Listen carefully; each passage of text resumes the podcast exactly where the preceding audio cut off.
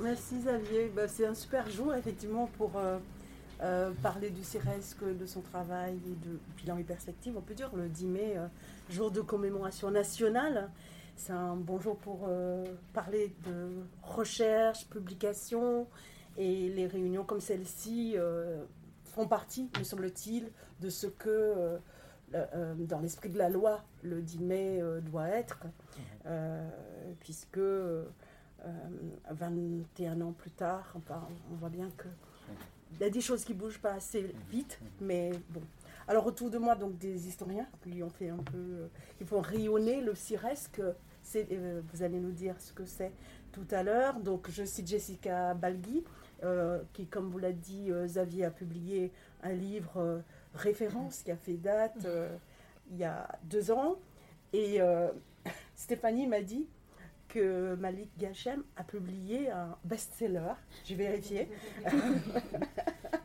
Votre livre qui est là.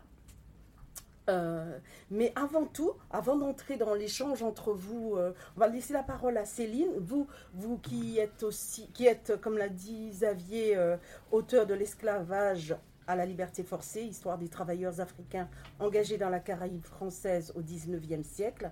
On va vous laisser nous parler du CIRESC, de sa fonction, de son fonctionnement, de son histoire, enfin, de nous dire un peu dans quel univers nous sommes avec vous ce soir.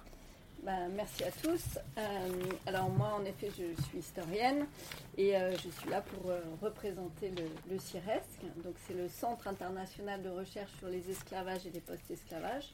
Donc c'est un centre de recherche du, CNRS et dont je suis membre depuis fort longtemps. Et je suis aussi membre du comité éditorial de cette collection.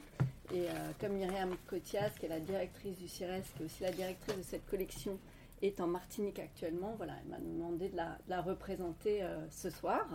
Euh, donc je suis ravie d'être là, où j'ai publié moi-même ma thèse sous hmm. forme de livre, comme l'a expliqué Xavier. Donc le CIRESC, en fait, c'est un centre qui regroupe euh, plusieurs chercheurs, donc qui sont rattachés à différents laboratoires et qui se sont mis ensemble. Ça, ça a né en quelque sorte en 2006 après, il y a eu des, formes institutionnelles différentes dont je vous passerai l'historique, c'est pas très intéressant. Mais depuis 2006, euh, c'est vraiment un centre qui était né d'ailleurs suite à un très gros colloque qui avait eu lieu euh, à l'EHESS, qui avait regroupé énormément de, chercheurs euh, justement du, bah, du monde entier. Et comme l'a rappelé un peu Xavier, il y avait vraiment l'idée d'essayer de, de, réfléchir sur ces questions d'esclavage, euh, de penser vraiment l'esclavage dans ces différentes situations euh, coloniales et, euh, avec cette idée des esclavages au pluriel et, de prendre en compte un peu tous les acteurs qui sont liés à ces histoires. Et, très vite, et donc oui, aujourd'hui, pour revenir un peu, en fait, j'avais pas préparé quelque chose sur le CIRES, plus sur la collection, mais du coup, je vais, je vais détailler un peu sur le CIRES. Donc aujourd'hui, c'est un groupement de chercheurs et euh, donc d'étudiants qui sont des étudiants euh, encadrés par des membres du CIRESC. Et, euh, ça, on a pour but de, fournir des supports de valorisation, comme on dit aujourd'hui dans le monde de la recherche, mais de transmission de la recherche. Donc évidemment au cœur du CIRESC, il y a cette collection, je vais y revenir. Il y a aussi une revue euh, qu'on a commencé en 2019, qui est une revue en ligne, qui est accessible en ce qu'on appelle open access, c'est en libre accès, c'est pas du tout payant, qui s'appelle Esclavage et post-esclavage, Slaveries and Post-Slaveries. Euh, donc voilà, donc il y a deux numéros mensuels. On a un séminaire qui se passe dans le cadre aussi avec le HESS. Euh, on, a, on organise des journées doctorales des étudiants qui travaillent sur cette thématique. Fait, l'idée, c'est vraiment d'avoir euh, des activités qui permettent de mettre en valeur euh, des recherches autour de ces thématiques. Donc en fait, très rapidement, euh, dès que le, CIRESC a pris forme en quelque sorte, il y a eu au cœur de nos préoccupations de, donner de la visibilité aux travaux universitaires, donc en sciences humaines et sociales, sur les questions d'esclavage, mais aussi de post-esclavage. Et parce que très vite, enfin, on, avait tous constaté une sorte de fossé entre d'un côté euh, la production des, travaux nombreux, et qui étaient déjà nombreux en fait en 2005 et 2006 euh, sur ces questions, et de l'autre côté un, large public en fait qui n'avait pas forcément euh, connaissance de ces travaux et, et, qui, et qui était très en demande, qui avait une sorte de soif de savoir importante et une demande de mémoire même plus que d'histoire, parce que souvent on réduit ces questions à une demande d'histoire, de mémoire plutôt, et je, enfin, ce qu'on voit surtout quand on discute avec les gens, c'est demande de connaissances en fait concrètes euh, sur, sur ces thématiques. Mmh, mmh. Et, euh, et, du coup, il y avait un peu ce, ce, gap, en fait, ce fossé entre et cette difficile communication. Alors, on n'a pas forcément euh, encore résolu cette question de toute une production scientifique et de sa communication au plus large public. Et donc, évidemment, l'idée d'une collection, d'une publication, s'est posée. Et là, vraiment on a commencé à rechercher euh, un éditeur qui serait intéressé euh, pour créer une collection euh, autour de cette thématique de l'esclavage. Et là, énormément de, personnes qu'on avait pu contacter ne voyaient pas l'intérêt, Xavier l'a dit un peu, d'une collection donc fondée uniquement sur cette thématique.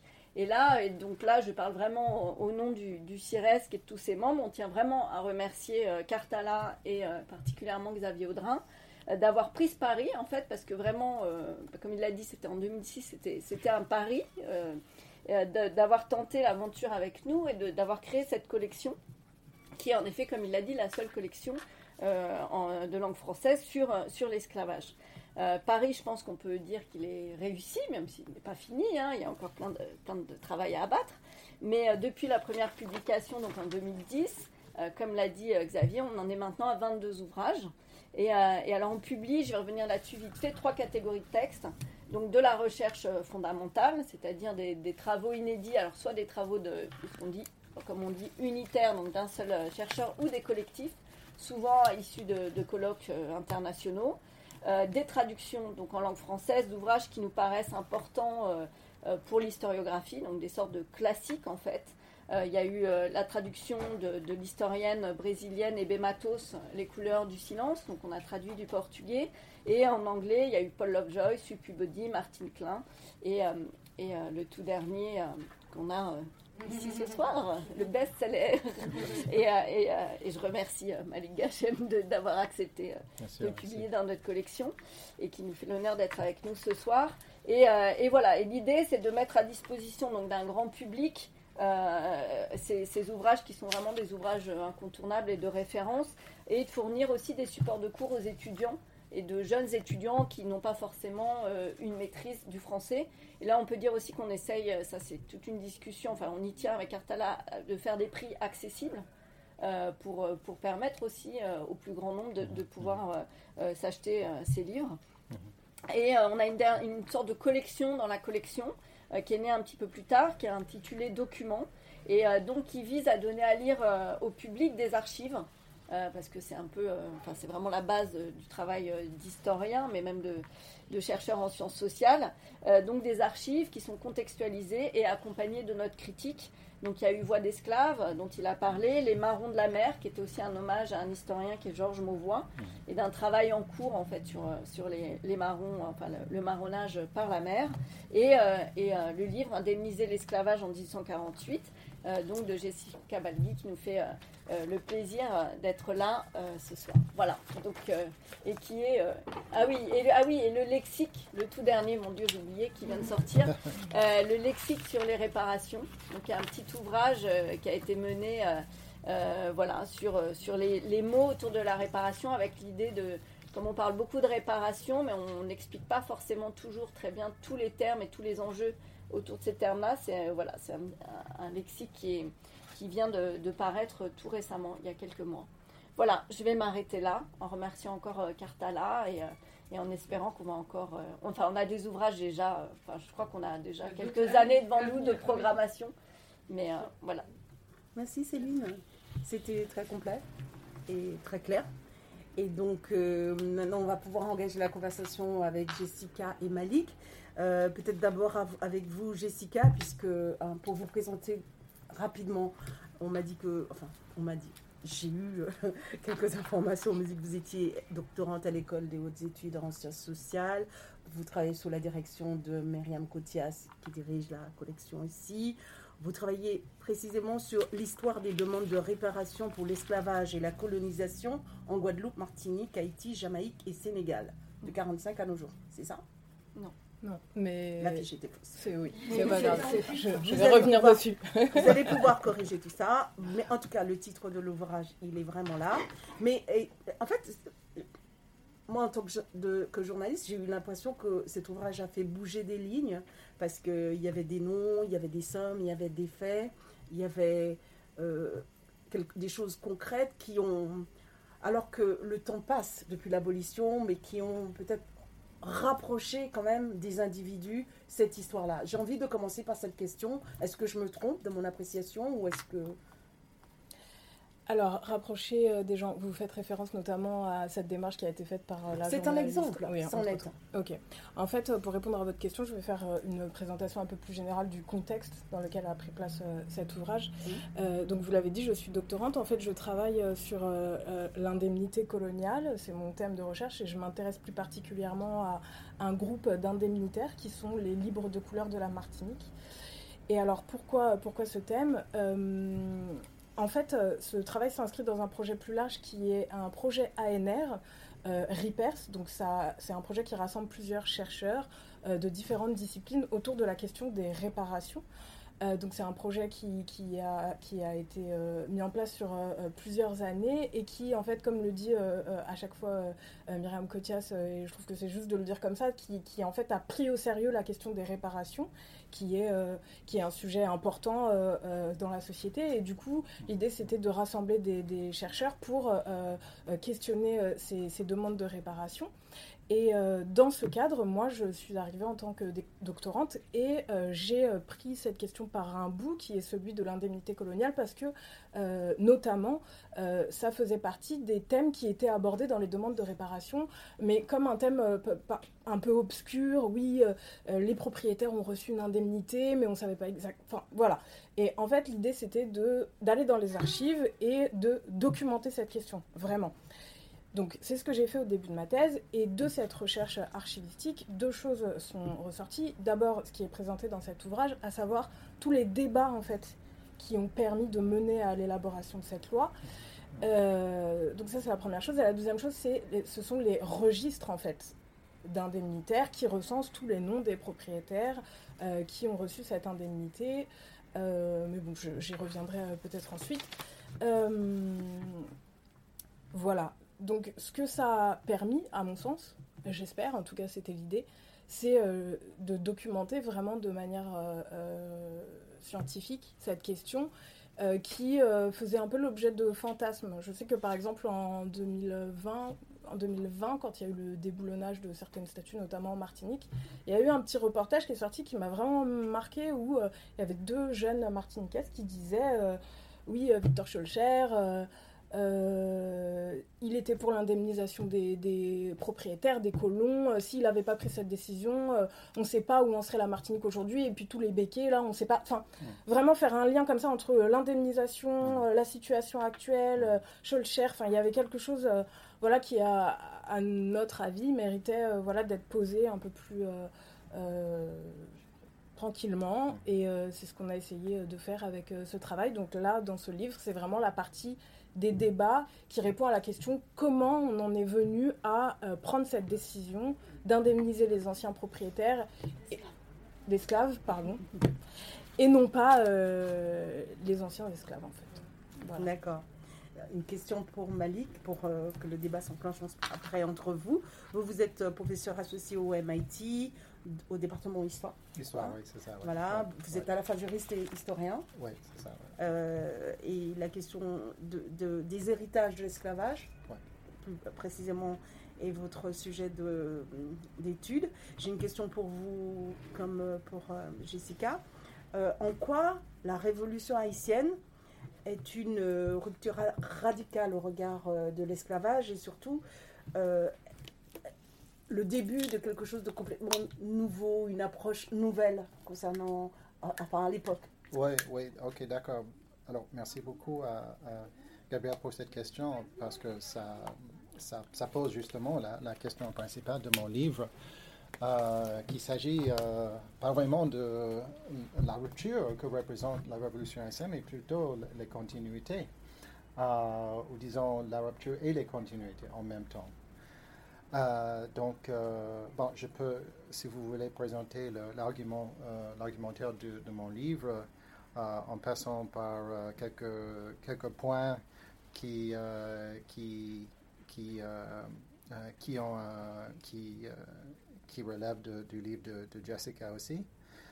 eh bien, puisque ce, n'est pas ma langue maternelle, j'ai écrit quelque chose de ne pas trop long et, j'espère que c'est utile pour vous. Ça fait maintenant dix ans que mon livre a paru en anglais. Euh, hier soir, j'ai assisté à une lecture de l'œuvre de Simon Schwartz-Barth à la Bibliothèque nationale. Euh, et euh, à la fin de la soirée, elle est montée sur scène en disant de manière très émouvante qu'elle ne changera en rien les livres qu'elle avait publiés de nombreuses années auparavant. Elle avait trouvé les mots justes, disait-elle, pour accomplir ses objectifs de l'époque et pour répondre aux besoins du moment. Euh, je ne peux pas vraiment dire euh, pareil euh, dans la mesure où j'ai pu souligner les enjeux contemporains de mon livre pour la crise de la gouvernance actuelle en Haïti.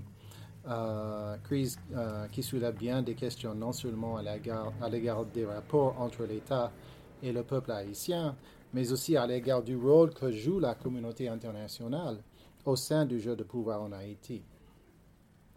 Euh, mais d'abord, je voudrais euh, commenter euh, deux aspects du livre qui me semblent toujours justes, et c'est dans ce, contexte que je crois que je réponds à, votre question, Gabriel. le premier, c'est bien l'argument central de l'œuvre, notamment le besoin de mettre de côté l'image encore résonante de la révolution haïtienne comme un passage violent et soudain de l'esclavage à la liberté. N'est-ce pas, pour développer un autre argumentaire euh, en bref, ma thèse est qu'en Haïti, l'émancipation fut également le résultat à long terme de l'histoire coloniale. Et si je peux citer, si, euh, vous me permettez, euh, du livre, en effet, les révolutionnaires d'Haïti, comme tous les révolutionnaires de l'histoire, ne réussirent pas complètement dans leur tentative pour couper, pour ainsi dire, en deux leur destinée et séparés par un abîme ce qu'ils avaient été jusque-là de ce qu'ils voulaient être désormais. là, je cite évidemment là, euh, Alexis de Tocqueville. Si, et si, euh, si nous voulons comprendre ce qui s'est passé en Haïti entre 1789 et 1804, nous devons parfois détourner les yeux d'Haïti à cette époque et après pour aller interroger dans son tombeau l'Haïti qui, n'est plus. Comme le suggère son titre, ce livre cherche à analyser le lien entre l'Ancien Régime et la Révolution haïtienne, et ce faisant, il souligne la longue continuité qui opéra au XVIIIe siècle entre l'époque coloniale et la période révolutionnaire dans l'histoire d'Haïti.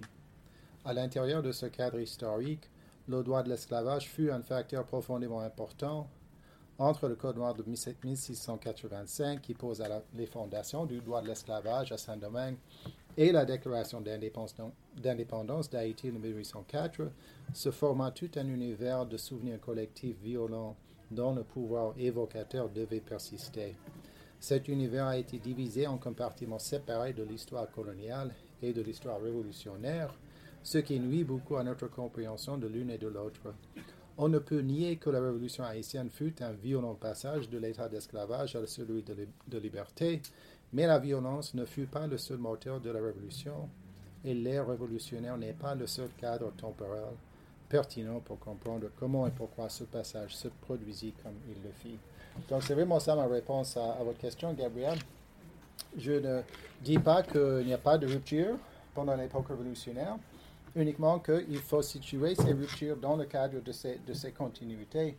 Et le livre euh, est dédié à expliquer euh, euh, cette, cette, histoire de continuité qui, qui, commence en 1685 et termine en 1800, 1804. Concrètement, par exemple, continuité jusqu'à jusqu'au régime actuel, vous disiez? Ah, oui, je disais jusqu'à l'actuel, mais, mais, le livre ne, concerne pas la situation actuelle. Mais il y a des historiens euh, haïtiens comme mon collègue Jean Frissner-Étienne, comme par exemple Jean Casimir, comme euh, par exemple euh, Saint-Louis, qui disent que justement le, les méthodes de la gouvernance coloniale en, Haïti ont continué jusqu'à aujourd'hui, qu'ils ont, qu'ils ont, qu'ils ont ils ont formé les, méthodes de, l'approche de la communauté internationale envers les Haïtiens et même euh, les politiques de l'État haïtien envers son peuple, son peuple lui-même. bah, mais ce n'est pas vraiment le, le, le, focus de mon livre, mais moi, je, je, je, parle de, je parle des continuités en termes du, droit de l'esclavage, c'est-à-dire le Code noir, euh, et je trace les lignes de, de 1645 jusqu'à la Révolution dans le contexte des débats autour de la manumission des esclaves et de la brutalité des planteurs. Les deux thèmes qui, me semble-t-il, organisent euh, les, méthodes, les symboles, la culture politique de la gouvernance euh, d'Haïti au XVIIIe siècle. Et, le lien entre, enfin, l'un des liens entre vos recherches à vous, Jessica, et les recherches de Malik, c'est donc Haïti, Saint-Domingue à l'époque, grande colonie française, la plus grande, la plus prospère, la plus la plus enrichissante pour la métropole Enfin, ce code métropole euh, Oui. Alors, euh, le lien que moi je peux faire, en tout cas dans mon travail euh, sur l'indemnité coloniale avec Haïti, c'est l'influence en fait que la révolution a eue sur les décisions qui ont été prises. pour l'abolition de 1848 parce que même si c'est pas très présent, il y a euh, comme euh, euh, une menace qui plane autour de, d'une possible insurrection et, révolution dans les colonies qui, qui, demeurent. Voilà, émanant des, des, des, esclaves. Et du coup, il y a comme une pression qui est exercée autour de cette abolition et sur le fait qu'elle, qu'elle, qu'elle devient en fait nécessaire. Euh, mais en face, en fait, on a euh, des, anciens propriétaires qui euh, sont pas, pas, pas disposés voilà, à, je sais pas comment le dire, à accepter cette, cette abolition et qui font pression pour réclamer cette indemnité. et en fait, l'indemnité, ça apparaît comme un moyen de concilier toutes ces pressions, toutes ces, toutes ces, euh, toutes ces positions euh, antagonistes et euh, ces menaces plus ou moins réelles voilà, donc, donc on a d'un côté le, spectre ou la, menace qu'une nouvelle insurrection se produise mhm. Euh, émanant des esclaves. De l'autre, on a euh, cette menace des, colons qui disent en gros que si abolition il y a, alors ils quitteront les colonies. Et du coup, pour l'État français, c'est la perte d'une source de, revenus importante et, et, la, perte voilà, des colonies. Et pour eux, sur un plan politique, économique, voilà, c'est problématique. Et vraiment l'indemnité coloniale, mais ça, c'est ce qu'a montré euh, Frédéric Beauvois dans, dans, son ouvrage et dans son travail de thèse. En fait, l'indemnité coloniale permet euh, euh, d'abolir l'esclavage. voilà, comme elle le dit, c'est en fait une condition sine qua non. Du coup, Haïti, dans mon travail, est présent comme un, voilà, un, spectre, une menace en fait et qui, et qui du coup influence euh, les débats de cette manière-là. Mais on en parle, dans les débats, on en parle euh, très peu en fait. Comme euh, on, parle, on, parle, on parle beaucoup, enfin beaucoup, on parle plus par exemple de ce qui s'est passé en Angleterre et de l'indemnisation qui a été mise en, mise en place en Angleterre et du coup ça, ça, permet une forme de comparaison en disant voilà il faut reproduire ça il faut pas il faut pas reproduire ça donc donc voilà c'est le lien que je fais entre, entre ces deux, euh, enfin, nos deux, deux travaux. Oui. oui. Euh, euh, est-ce que je peux poser une question pour Jessica? C'est sûr. Jessica, je me demande dans, dans, dans quelle mesure est-ce que l'indemnité de 1825 fournit le modèle pour l'indemnité de 1848 Est-ce qu'il y a un, lien là ou pas? C'est ça qui est incroyable, c'est que dans les débats, en fait, ils n'en parlent pas. Ils n'en parlent pas. Ils prennent pour modèle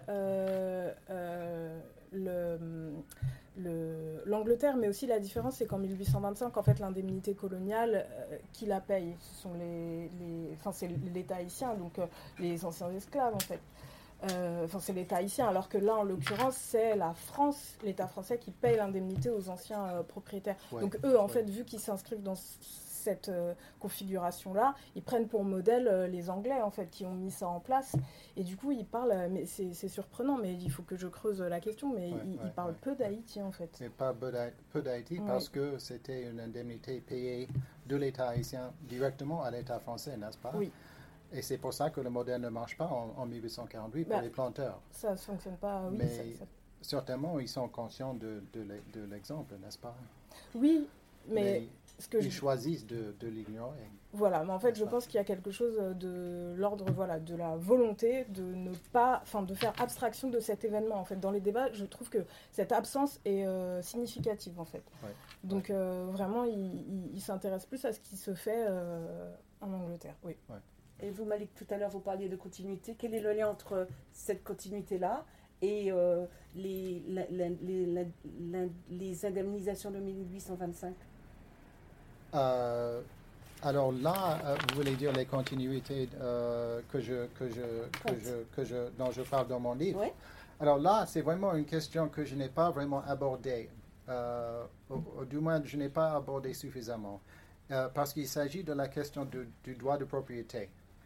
Et dans mon livre, j'ai plutôt parlé de le, le, le, droit des personnes, c'est-à-dire la politique envers la manumission des, esclaves et le traitement des planteurs qui abusent leurs esclaves. Derrière tout ça, il y a euh, la question de la propriété et euh, le statut de l'esclave en tant que propriété. Euh, et je crois que le, le, le, le motif d'indemnification, la politique d'indemnification, tire ses origines justement dans cette question de l'esclave en tant que propriété. Et c'est ça la continuité entre le Code noir et l'indemnité, les deux indemnités en effet, 1825 et 1848. Donc on peut dire dans ce sens euh, également qu'il y a une, continuité, euh, une continuation de, euh, de, la, de, de la, politique, la mentalité du, du, Code noir. Si je peux poursuivre sur cette question de la, propriété, en fait, euh, ce qui est intéressant euh, dans les débats, c'est euh, justement au moment où en fait on, considère la question de l'indemnité coloniale, la question fondamentale, c'est la, légitimité en fait de cette propriété. Et alors qu'on est en train d'abolir l'esclavage et de dire que cette propriété était illégitime, dans le même temps, on indemnise. Et du coup, ce qui est intéressant dans, dans ces débats, c'est de voir les positions des uns et des autres. Et c'est aussi pour ça que dans le livre, je, j'attire l'attention sur un des acteurs, bon, c'est pas très original, mais c'est Victor Schulcher, parce qu'en fait, c'est lui qui, même euh, à travers le vocabulaire, euh, remet régulièrement en avant cette question de l'illégitimité de la possession euh, de mmh. l'homme par l'homme, mmh. et du coup qui interroge cette, cette indemnité. Et d'ailleurs, c'est le seul qui fait des propositions qui vont aussi dans le sens d'une indemnisation pour les anciens esclaves. Donc cette question de la propriété, elle est, euh, elle est centrale. C'est aussi l'argument fort utilisé par euh, les, les, anciens propriétaires d'esclaves, qui eux se positionnent sur un plan euh, très juridique, c'est-à-dire l'État nous a autorisé, enfin voilà, on, était, nous a autorisé et même encouragé à posséder des esclaves. Cette possession était légale. Et à partir du moment où on, on, leur, on, leur, enlève ce, ce, droit de propriété, ils considèrent que c'est une expropriation, ce qui, euh, pour eux, euh, légitimise euh, l'indemnité coloniale. Donc il y a vraiment cette question de la propriété qui se joue autour de la question de l'indemnité et, qui, et qui, qui est en, question au moment de l'abolition. Mais c'est normal, on est en train de remettre en question cette, cette idée de propriété. Donc voilà. Oui, je crois que Jessica l'a très bien expliqué. L'indemnification, c'est justement le, le, moyen par le, qui permet la société esclavagiste de sortir de l'esclavage. En même temps que comme disait Jessica Menton, qui, qui, dit que l'esclavage n'est pas légitime, euh, qu'il faut indemnifier les, propriétaires.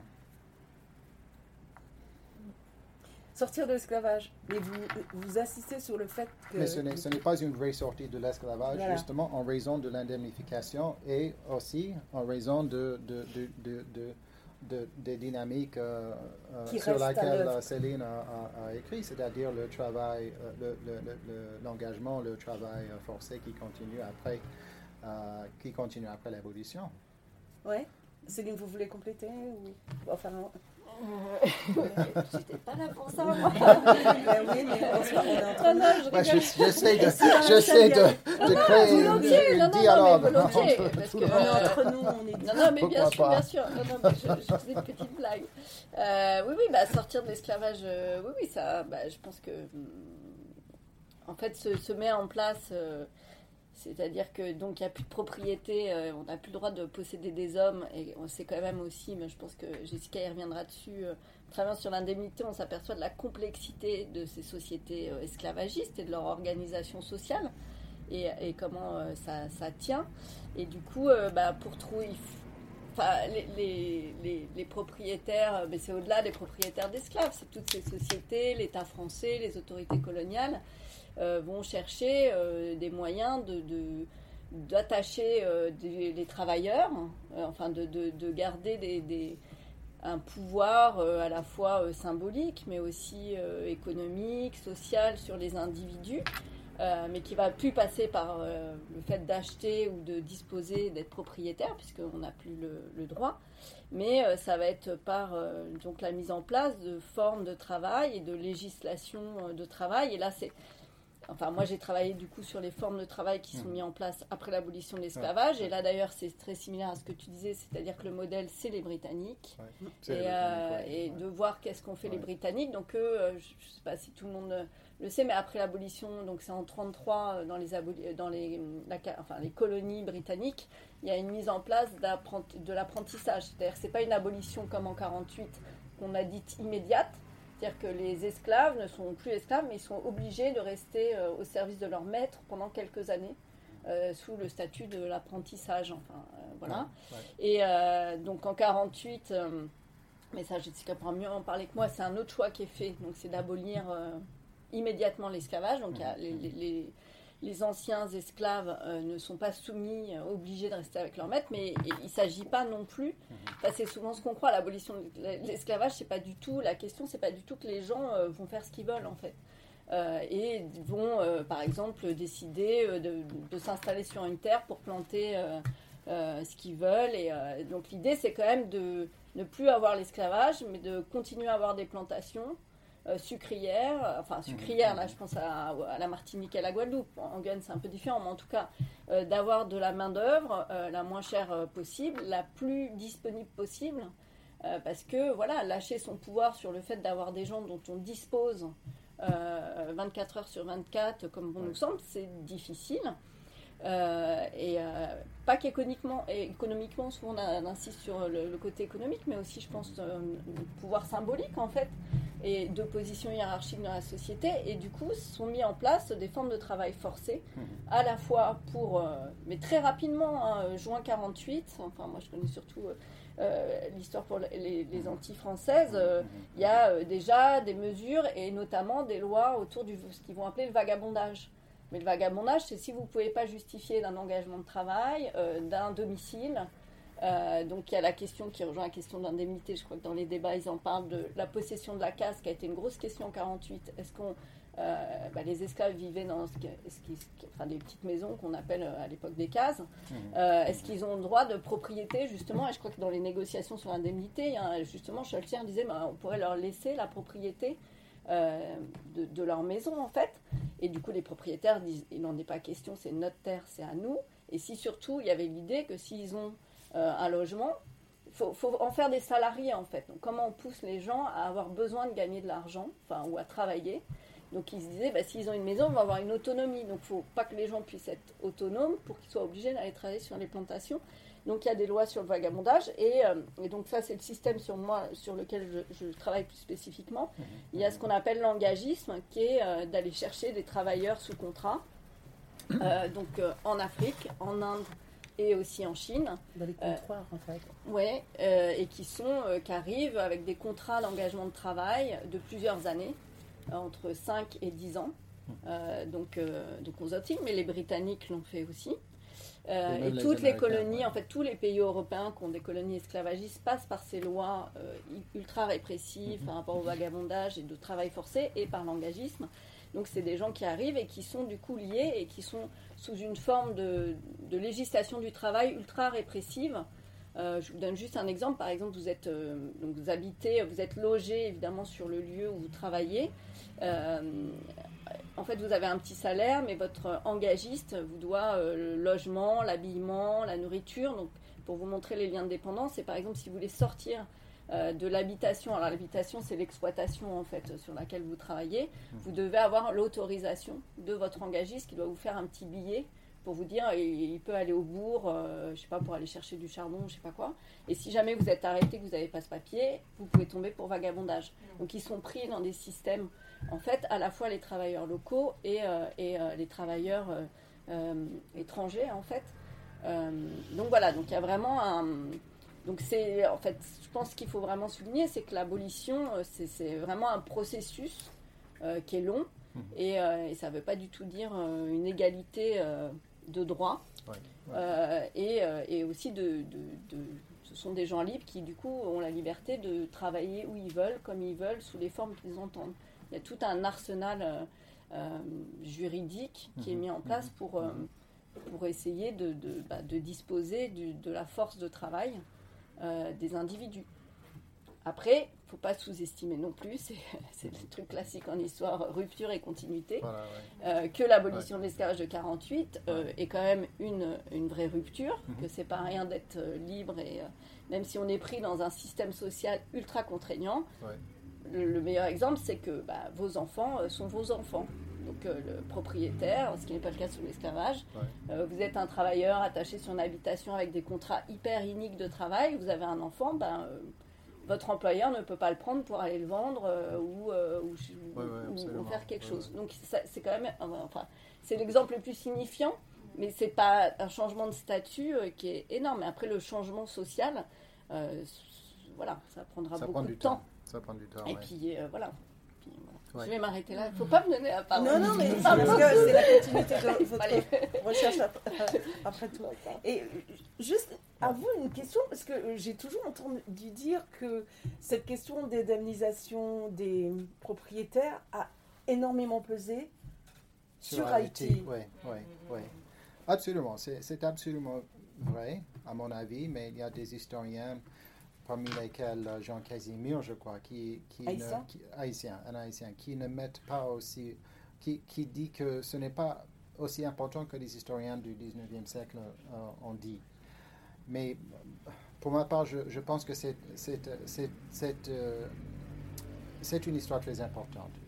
Euh, mais l'indemnification, c'est quasiment universel dans le monde atlantique. Et même les méthodes dont Céline a parlé, c'est universel. L'apprentissage, le vagabondage, le travail forcé après l'émancipation, c'est universel. On, voit ça aux Antilles françaises, aux Antilles anglaises, en Brésil, Cuba, etc.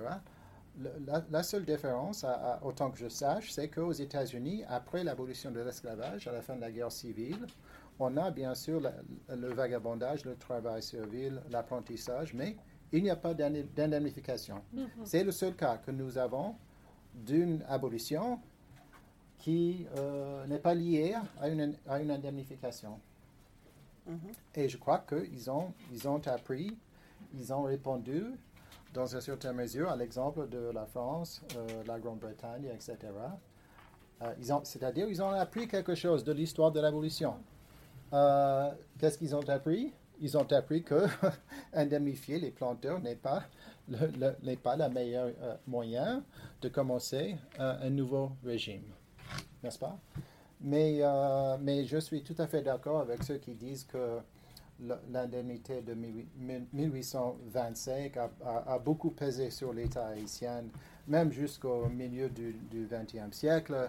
Et je pense que, que le bicentenaire de 1825 que nous allons euh, commémorer dans trois ans euh, présente une bonne occasion pour la France d'aller justement au-delà de cette politique mémorielle euh, avec laquelle nous avons vécu depuis ces, ces, 20 dernières années, d'aller au-delà de ce modèle pour approcher et pour, et pour aborder des questions de, politique, d'économie politique qui, qui relèvent de, de ces questions historiques. Donc, euh, ça, c'est vraiment euh, une question pour la France euh, uniquement, parce que c'est la France qui a arraché cette indemnité de l'État haïtien. C'était une indemnification un peu bizarre parce que Haïti n'a pas choisi cette indemnité. Euh, par, par, comparaison euh, aux, autres, aux autres cas que nous avons, par exemple. Mais euh, ça serait intéressant de voir ce qui, va, ce qui va arriver en France en trois ans avec le bicentenaire de, de, ce, de, cette, de cette indemnité. Si je peux ajouter quelque chose, je, je m'aventure sur un terrain que, je maîtrise vraiment euh, de loin, mais pour, pour, euh, pour avoir un peu abordé la question, déjà je, voudrais euh, juste signaler le travail de Thomas Piketty et d'un de ses étudiants qui justement s'intéresse à cette question de l'indemnité pour voir quel poids elle a eu, etc., de toutes les indemnités qui sont liées à la France, etc. Donc il y a ça qui est en train d'être fait. Et moi, juste ce que je peux en dire de, de, là où je parle et de ce que j'en sais, c'est qu'il hum, il y a quand même une différence euh, importante euh, dans le fait que euh, Haïti, il me semble, vraiment, il, faut, il faut me dire s'il y a une erreur, mais a dû faire un emprunt, en fait, pour, mhm, pour s'acquitter de cette dette qu'elle a mis du temps à rembourser. Ah oui, absolument. La France, quand elle a payé l'indemnité euh, aux anciens euh, propriétaires euh, en 1849, c'est un des seuls pays qui n'a pas fait d'emprunt. Et du coup, qui s'est... Qui a, qui, et c'est aussi pour ça qu'ils ont mis en place ce système de rente annuelle qui leur a permis en fait de libérer petit à petit la somme de 126 millions de francs, donc qui a été allouée aux anciens propriétaires, et du coup 6 millions par an. Et en fait, la France, c'est le seul pays qui ne s'est pas enfin, endetté et qui n'a pas fait d'emprunt pour euh, pouvoir euh, payer cette euh, indemnité. je sais que Frédéric Beauvois a fait un travail sur une estimation de ce que ça représentait pour le contribuable français cette indemnisation. Donc elle, disait c'était entre 2 et 12 jours, je crois, de travail pour chaque Français. voilà. Donc c'est juste des informations très factuelles que je voulais donner qui, à mon avis, donnent quelques éléments pour, pour euh, comprendre ce que ça représente en fait pour chacun de ces, de ces États euh, d'indemniser en fait les anciens euh, propriétaires. Après, voilà. Merci beaucoup. Non, oui, parce que c'est une somme, ça peut-être faut expliquer en fait. L'indemnité, c'est une somme. rentrer dans les détails. Et qui est, et qui, qui, qui, est divisée et il y a un petit peu de cette somme tous les ans. En fait, c'est euh, assez compliqué. Oui, l'indemnité coloniale, c'est française de 1849. C'est un phénomène. Enfin, c'est vraiment une. C'est un processus. Enfin, déjà une administratif très lourd et très complexe. Euh, voilà, mais mais ce qui a été voté donc euh, en 1849, euh, c'est une indemnité de 126 millions de francs avec 6 millions euh, payés en numéraire la première année, et ensuite une rente annuelle de 6 millions pendant 20 ans. L'idée, c'était à la fois de ménager les finances de l'État et c'était aussi de faire en sorte que les colons ne reçoivent pas leur indemnité d'un coup et partent, en fait. Donc c'était un moyen de les faire rester. Donc en fait, en versant la rente annuelle, euh, voilà. Après, il y a eu d'autres euh, considérations, euh, plus ou moins, comment le dire, honnête, c'est pas le mot. Je, sais qu'il y a par exemple beaucoup dans les débats d'intervenants qui considèrent que cette indemnité permettrait, aurait dû permettre de rémunérer justement les futurs salariés. Euh, et du coup, il y a cette idée qu'en la rendant, euh, euh, comme on le dit, enfin, voilà, ça permettait de d'organiser l'économie autour de, de ces futurs salaires. voilà, donc il y a vraiment des aspects très techniques, économiques très techniques, qui sont décrits dans les débats et qui euh, mérite euh, d'aller jeter Malik, avant, avant que hum, je n'oublie, vous disiez tout à l'heure que la France sorte du mémoriel. Mais vous pensez à quoi? C'est intéressant parce qu'on est le 10 mai, c'est le jour euh, d'en parler. vous disiez que vous appeliez, je vous vois comme ça, une espèce de, de, chemin qui continue, qu'on part, part, du mémorial, mais qu'on aille vers quoi? Vous pensez à quoi? Oui, bah, alors je crois, merci Gabriel. Je, crois qu'il y a deux questions là. D'abord, cette question de la politique mémorielle en France. Et deuxièmement, la, place qu'occupe Haïti dans cette, euh, dans cette euh, politique. ok? D'abord, la, la, politique mémorielle. Um, c'est-à-dire que depuis, le, depuis la promulgation de la loi Taubira en 2001, il me paraît que la France a choisi à travers cette loi de, de, de manier, euh, d'engager, de, de, de, s'interpeller à, l'égard de cette histoire de l'esclavage en utilisant principalement des, méthodes mémorielles, comme par exemple ce jour de, 10 mai. je, ne critique pas ce jour, je, viens de, je viens de quitter la, cérémonie aujourd'hui, c'était vraiment émouvant et j'ai beaucoup apprécié ce que, ce que l'État et la FMI essaient de faire.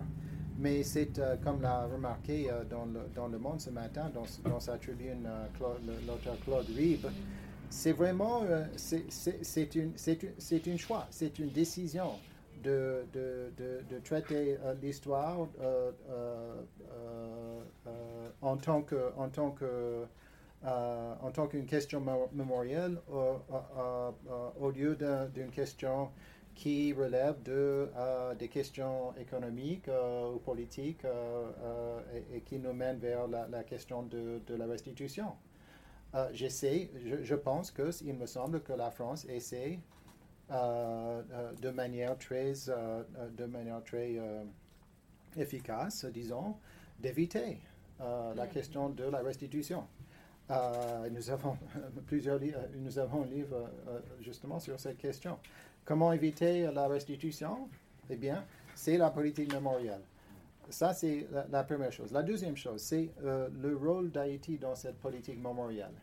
Et là, si vous me permettez, je cite l'article de la tribune de Claude Rib de ce matin dans, le, Monde. je ne sais pas si vous l'avez lu ou non, mais euh, qu'est-ce qu'il fait? Là Il critique euh, l'approche de la France en disant que la France n'a pas, pas, pas réussi à trouver un consensus républicain qui permette de, qui permette tout le monde de, de, de, de dire que euh, cette journée du 10 mai est une vraie euh, euh, reconnaissance de, de, de l'histoire. Et en, disant ça, il, note à la fin de son article, il dit, qu'est-ce qu'il dit? Il dit, Qu'est-ce qu'il dit? La, difficulté est de faire de la commémoration, je cite son article, la difficulté est de faire de la commémoration du 10 mai un moment véritablement républicain, donc populaire et fédérateur, à la fois pour les ultramarins des territoires, les originaires, originaires d'outre-mer, principalement antillais, vivant sur l'Hexagone, et pour l'ensemble des Français, qui, ignorent à peu près toute cette histoire, on n'y comprennent rien ou n'y comprennent rien et ne peuvent dès lors se sentir concernés. Euh, et ce n'est pas que je suis d'accord avec ça, on aurait du mal à critiquer cette, euh, cette euh, proposition, mais la question est où, se trouve Haïti dans cette perspective? Justement, ce n'est pas, c'est ni un territoire ultramarin, ni fait partie de l'Hexagone. Et donc voilà, vous avez un homme de gauche qui critique la politique mémorielle, mais qui euh, n'a pas de place, évidemment, pour l'histoire d'Haïti là-dedans. Donc, c'est ça un autre problème avec cette question, avec cette euh, politique mémorielle. Cette approche. Vous voyez venir sur les réparations. de moins en moins tabou en France. il y a 20 ans, c'était impossible, me semble-t-il, tant que je me souvienne d'en parler. Oh, vous avez dit tout à l'heure que euh, la question était, pouvait être prise au sérieux par des chercheurs on a bougé, ça a bougé, l'édifice a bougé ici en France ou sur la, question des réparations? Mais le fait qu'il y ait eu cette euh, ANR euh, Repairs donc euh, sur les Vous pouvez en dire quelques mots Oui, oui. En fait, alors il y a plusieurs membres, plusieurs chercheurs. Magali Besson, enfin je, vais essayer de citer tout le monde, Audrey Célestine. Ah, vous connaissez. D'accord, pardon. Euh, du coup, oui, il y a un ensemble de, chercheurs, euh, historiens, euh, anthropologues, philosophes, juristes, qui, pendant près de 5 ans, peut-être 5 ans, ont travaillé sur plusieurs... comment dire des ouvrages, des Je suis désolée, je suis en train de perdre ma pensée. Mais Céline va vous aider. Ils ont travaillé sur plusieurs approches et plusieurs euh, entrées euh, sur la question. euh. Oui, pour. En fait, c'est ce que elle disait Jessica, c'est-à-dire c'était l'idée, c'était de prendre cette question au sérieux, mais comme un objet, euh, euh, un objet d'étude scientifique. Donc, il y a à la fois des historiens euh, dont fait partie Jessica qui ont mené des recherches euh, justement sur euh, différentes questions. Euh, des juristes qui ont réfléchi justement en termes de droit, des anthropologues, et pour répondre à votre question, économistes euh, comme oui, des économistes, mais Et Qui oui, pas euh, dans le. ouais. oui. mais en fait, si vous voulez, la question des réparations, ça bouge. et là, il y a vraiment une vision. enfin, vous y avez été confronté. C'est, ça bouge partout dans le monde. En fait, il y a énormément de choses en Amérique, mais il y a aussi des réparations qui sont issues de différents continents. Et, euh, et en fait, il, y a- il y a- il faut, c'est une question qu'il faut penser de façon euh, transnationale, en fait, et assez globale. Euh, donc, donc forcément, ça s'impose. Mais du coup, une des, une des réflexions, notamment bah, Magali Be- Besson, que tu, tu, tu- dont tu- qui, a, qui a publié, qui est une philosophe, qui a publié plusieurs ouvrages là-dessus. non, une juriste, pardon, juriste philosophe. Et en fait, elle, elle dit quelque chose d'intéressant par rapport aux contemporains, c'est que derrière ces demandes de réparation, il y a vraiment une sorte de nouveau paradigme pour parler d'égalité, en fait.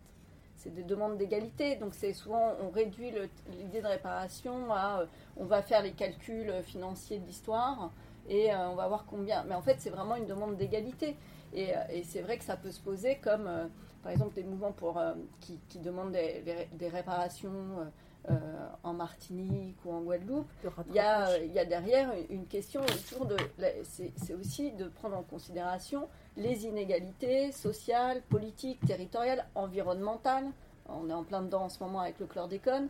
Euh, Aujourd'hui, c'est ça la question de la réparation. C'est euh, donc avec euh, l'idée euh, d'une euh, de, de certes- d'une certaine continuité euh, euh, par rapport à l'histoire de ces territoires, mais pas seulement. Enfin, on peut pas dire. Enfin, en tout cas, quand on est historien, on ne peut pas faire un raccourci en disant, euh, bah, je sais pas, 48 aujourd'hui, euh, ligne directe, euh, c'est beaucoup plus compliqué que ça. C'est très complexe. euh, et, mais sauf que c'est. Enfin, parler des réparations, en fait, c'est parler des, des questions d'inégalité actuellement. Et, et, et- et c'est vraiment. enfin, et, sûrement que cette question, elle est. elle peut être. alors, il y a énormément d'enjeux politiques autour de ces questions qui sont aussi complexes. C'est pas juste l'État français.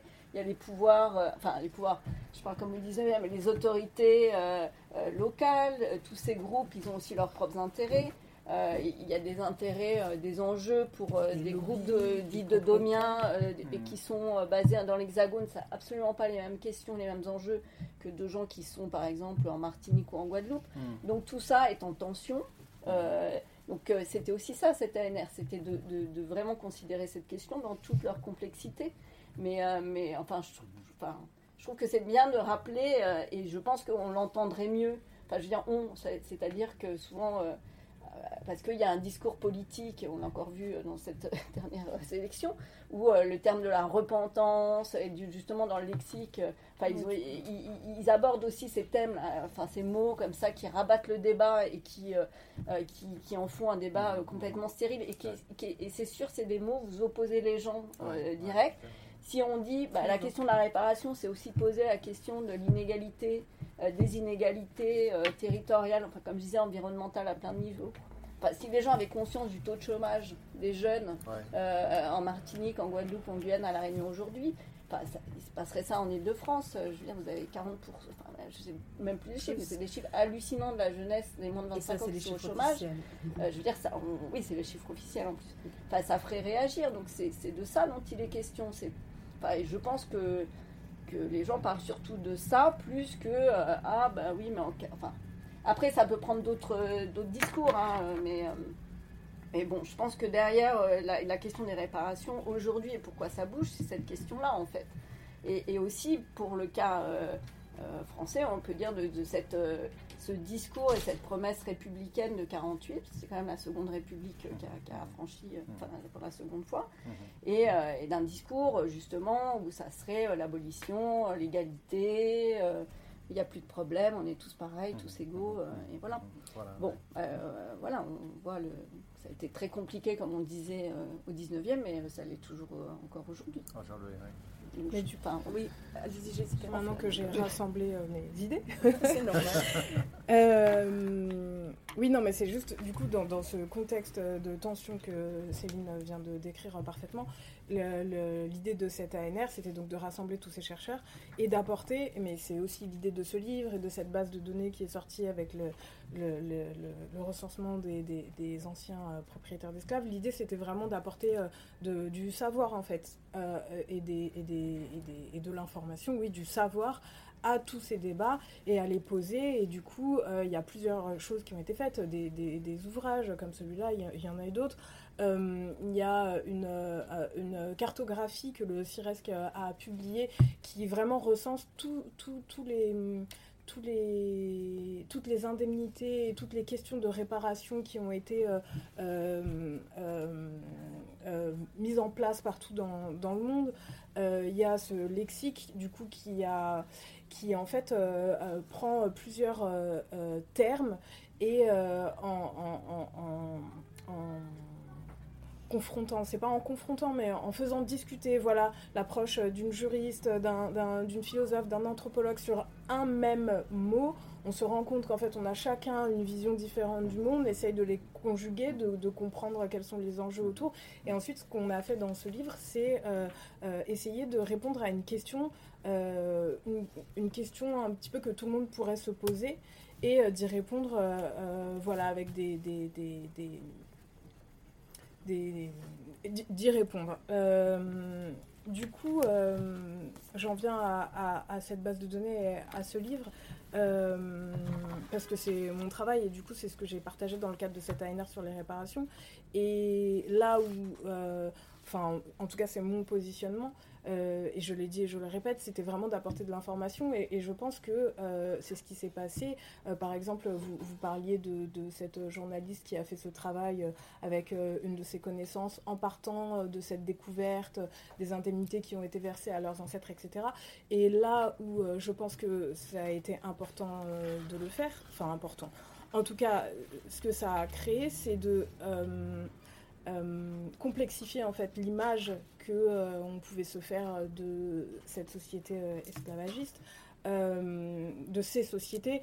En tout cas, je parle pour la Martinique parce que c'est sur ce territoire que je, je travaille, mais voilà, de, de partir des, des sources et de se rendre compte en fait que c'est mon travail. Je, travaille moi sur euh, une partie des indemnitaires qu'on appelle les libres de couleur, donc qui, ont- qui sont en fait euh, euh, soit des affranchis, soit des descendants d'affranchis, et qui en fait se retrouvent dans les registres de l'indemnité col- coloniale en 1849. Et du coup, c'est intéressant de voir ces personnes apparaître dans ces registres au même titre que les femmes, parce qu'il y a comme cet imaginaire un peu euh, de euh, l'homme catégorisé comme blanc euh, sur une plantation avec des dizaines d'esclaves. Il y a cette, image un peu d'Épinal, mais, mais en fait, voilà, se replonger dans les archives, c'est euh, rendre compte de cette euh, réalité que les chercheurs en fait connaissent et que même dans les Antilles, euh, beaucoup de gens connaissent, connaissent quand même très bien. Mais, mais, mais là, de partager ces travaux-là à travers ce livre, à travers les publications et, tous les projets de cette ANR Reverse, il me semble que ça a contribué à, apporter cette vision plus complexe de, de cette histoire.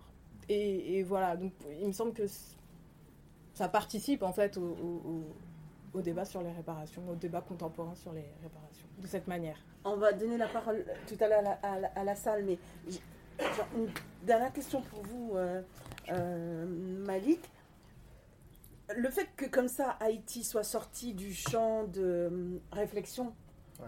en- dans l'Hexagone, parce que indépendante depuis euh, plus de 200 ans, parce que euh, euh, a priori euh, les liens sont, sont coupés, etc.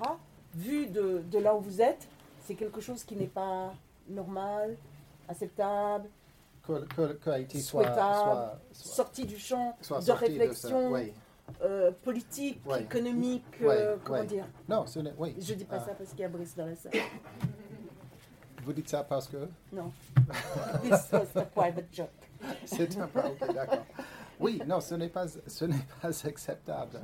Il faut dire que je ne veux pas, euh, je ne veux pas mener un, un- un- un- un- une bataille contre l'État français, hein, parce que je ne suis pas français moi-même, je ne paye pas de taxes euh, ici, mais euh, quand même j'ai pas mal d'idées sur cette question. Oui, c'est une question du récit républicain. ok? C'est du roman national. Oui, c'est ça. Qui, qui c'est-à-dire qu'on peut, on peut commémorer l'esclavage dans la mesure où il s'agit de, de, des territoires outre-marins et de l'Hexagone, mais dès qu'il s'agit de, de l'État d'Haïti et du peuple haïtien, on n'a pas vraiment les outils. Euh, on n'a pas vraiment les outils, les personnages, les voix, euh, je dirais même, euh, d'incorporer cette histoire de Saint-Domingue et de, de, la Révolution haïtienne au sein du, au sein du récit national français. Ça, c'est vraiment une difficulté qui n'est pas facile à surmonter. Euh, malgré les efforts de plusieurs historiens de la FMI, la Fondation pour la mémoire de l'esclavage, euh, euh, et d'autres, justement pour surmonter ce, défi. Et il, faut dans, il faut, dans un sens, il faut sortir justement du récit national, du récit républicain, pour comprendre les rapports qui, qui, qui continuent à, les, rapports qui continuent à, à, peser sur euh, euh, la, réalité actuelle haïtienne pour, euh, pour, pour, pour, pour, aller dans un, dans un autre sens. Et je, je répète qu'il me semble que le, le, bicentenaire de, de, 1825 peut-être représente l'occasion de justement d'échapper de, de, cette piège qui est le, le, le, récit national qui euh, et ses limites. Pour vous, c'est un trou de mémoire C'est un trou de mémoire, oui, c'est, oui, c'est un trou de mémoire, mais en disant que c'est un trou de mémoire, euh, il, faut, il, faut, il, faut, il, faut, il ne faut pas dire, il ne faut pas penser que en l'appelant un trou de mémoire, qu'on va échapper euh, en, disant un justement ça.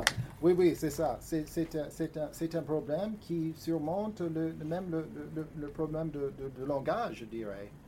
Euh, et il faut fondamentalement, fondamentalement il, faut une, euh, il faut une connaissance des, conditions de la vie en Haïti.